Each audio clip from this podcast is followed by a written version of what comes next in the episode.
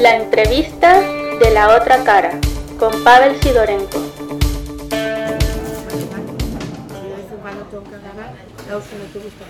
No, no, tranquilo. Vale.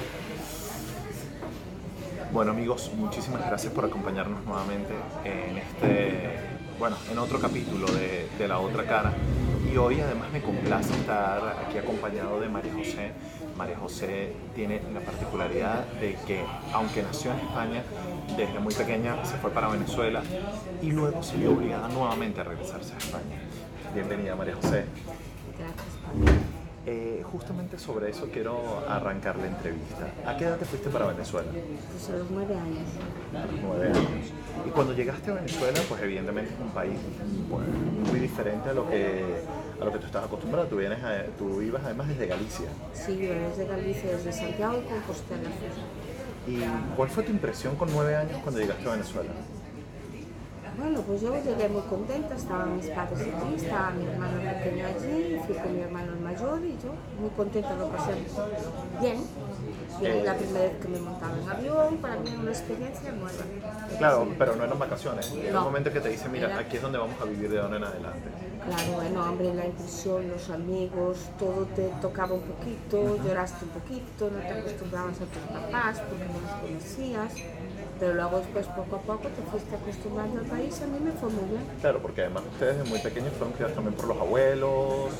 eh, Por los por- abuelos y por los padrinos. Exacto, por la familia, pero eh, ahora, en este sentido, eh, cuando llegas a Venezuela, pues eres la nueva alumna en el colegio que no habla en el Liceo Andrés Bello en Caracas, pero tú no hablas igual que tus compañeros. Yo era la galleguiña. La galleguiña. ¿Se metían contigo, se burlaban de ti? Nunca. No, Se me llamaba la galleguiña por cariño. pero siempre hubo buena receptividad. Bueno, siempre, yo siempre, el mejor recuerdo que tengo de aquel país es la receptividad en la gente. El cariño, el amor. ¿En qué año llegaste a Venezuela? No. Vale. Eh, Espérate, nací con nueve años, tengo 62, eso lo recuerdo. vale, sí. Eh, Ante- o, o antes, después del terremoto, vale. del gran terremoto. Ok. Y en, eh, sobre esto, am, ya claro, evidentemente estudiaste allí, creciste allí, eh, bueno, te formaste allí. Tu familia la formaste en Venezuela, pero también con otro español, Como otros español vasco. que también migró por otras razones, Emigró para no ser la mili, emigró para no ser la misma. en España. En- eh, se conocieron en Caracas Nos también, conocimos en Caracas, sí, la hermana gallega. en la Hermandad Gallega. Para quienes no sepan, en Caracas funcionan diferentes eh, clubes sociales de estas comunidades extranjeras, sobre todo europeas, que fungen también como, como lugares de encuentro, lugares pues, de, de intercambio cultural, o mejor dicho, para mantener la cultura. Eh, María José, ¿por qué toman la decisión de regresarse eh, nuevamente a España si ya tenían una vida hecha? De hecho, tus hijos nacen en Venezuela. Mis dos hijos nacen en Venezuela, pero mi marido dijo que cuando mi hijo tuviera que ir a estudiar, teníamos que venirnos para, para España. Y el niño cumplió seis años, para siete años, y vinimos para aquí. Vale. Después de pasar una gran enfermedad, ¿eh? Claro. ¿Cómo, Tuvo una pequeña enfermedad de huesos y cuando se terminó esa enfermedad fue cuando vinimos para aquí con siete años. Bueno, aquí ¿Ustedes habían venido a España de vacaciones? sí, varias veces. Eh, ¿tenían, casa, ¿Tenían casa aquí en España? ¿Tenían dónde llegar? Teníamos a dónde llegar, nuestros tíos, nuestros abuelos, suegros, teníamos no las habían. Ahora, eh, deciden ya venirse para España. eh, eso implica pues otra vez empezar de cero. Ya no con nueve años, ahora llegas Con con, dos hijos. 32 y con dos hijos. Y con dos hijos. Y Eh, sin ganas de venirme. Con mucha pena por haber dejado Venezuela. Todavía siento mucha ¿Llegaste pena. a considerar Venezuela tu país? Sí, para mí era mi país. Mis amigos están allí todos. Hoy en día mis amigos están allí. Por ¿Llegas- mucho que le duela a toda mi familia, incluido. ¿A qué, ¿A qué parte de España llegaron? Nosotros vamos a Galicia. nuevamente. O sea, de, a de- la estrada otra vez, en Santiago. todo. los hijos se adaptaron Muy mejor. bien, muy bien. Sobre todo mi hijo.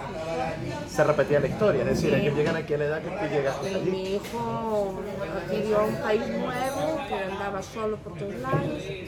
Y mi hijo también. Eran muy independientes aquí. ¿Cómo afrontas tú nuevamente ese cambio, además de clima? Otra vez. Muy mal. Porque además Galicia es húmedo, húmedo, frío. frío, lluvioso. Eh, La gente era muy fría para mí también. Me costó muchísimo la tarde. Estuve un año sin salir de mi casa con una depresión muy grande. ¿Así? Eh, ¿Llegaste a recibir algún tipo de ayuda No, al no, respecto? no, nada. Yo me levanté solita porque mis hijos me lo merecían, pero lo pasé muy, muy mal. Muy mal, no me adapté en mucho tiempo. Y eso que empecé a trabajar al año de estar aquí.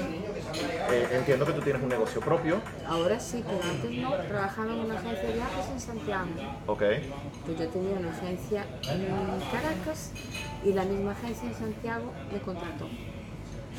O sea, venías de ser tu propia jefa ahora A- a ser empleada. a ser empleada además. Sí, sí, O sea, pero el- orgullosísima, y lo pasé muy bien.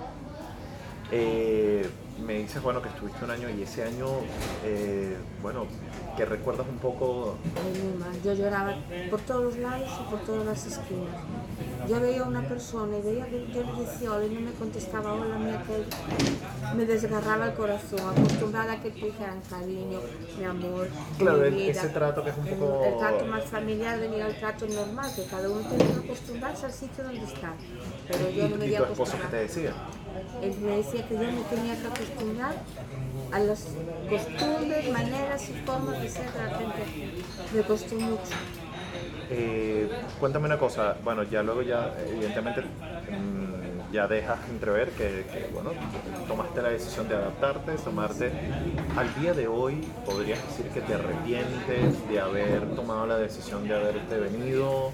Hombre, eh, sería muy egoísta de mi parte de poder decir que me arrepiento de haber venido por la situación que tengo de Venezuela.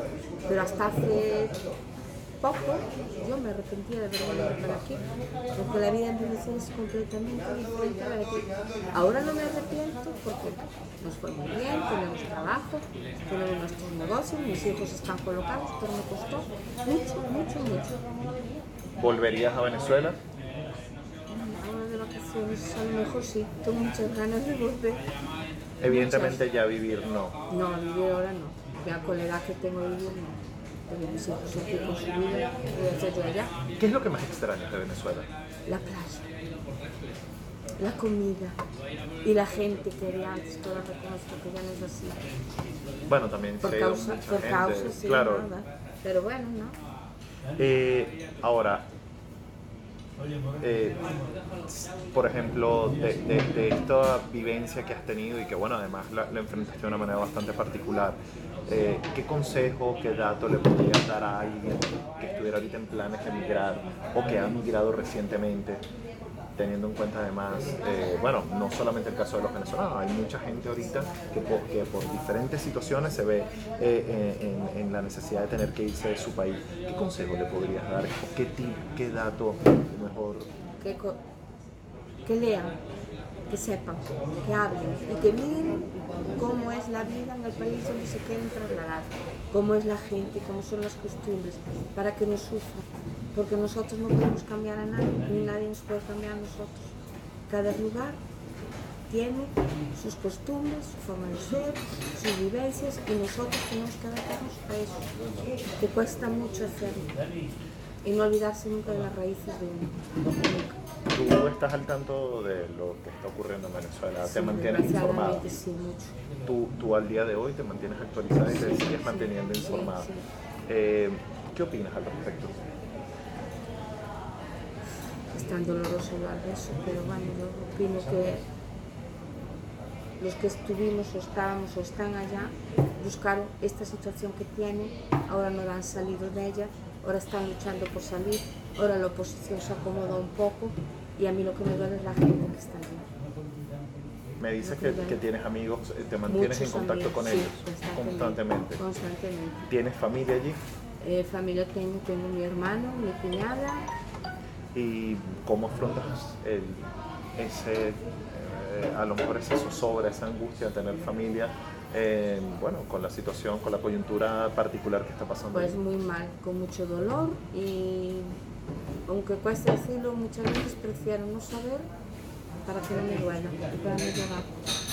Porque yo no tengo por qué estar llorando por algo que, que me es tan difícil de comprender. Pues mira María José, de verdad te agradezco muchísimo que, que, bueno, hayas tenido la diferencia de compartir con nosotros un poco tu, tu historia y, y, bueno, de verdad, pues eso, agradecerte que, que, que, nos hayas abierto, hayas abierto tu, corazón y hayas abierto un poco tu experiencia para, para todas las personas que, siguen este proyecto. Muchas gracias, equipado. Gracias. Qué buenísimo. Mira, y te la hice cortar la entrevista.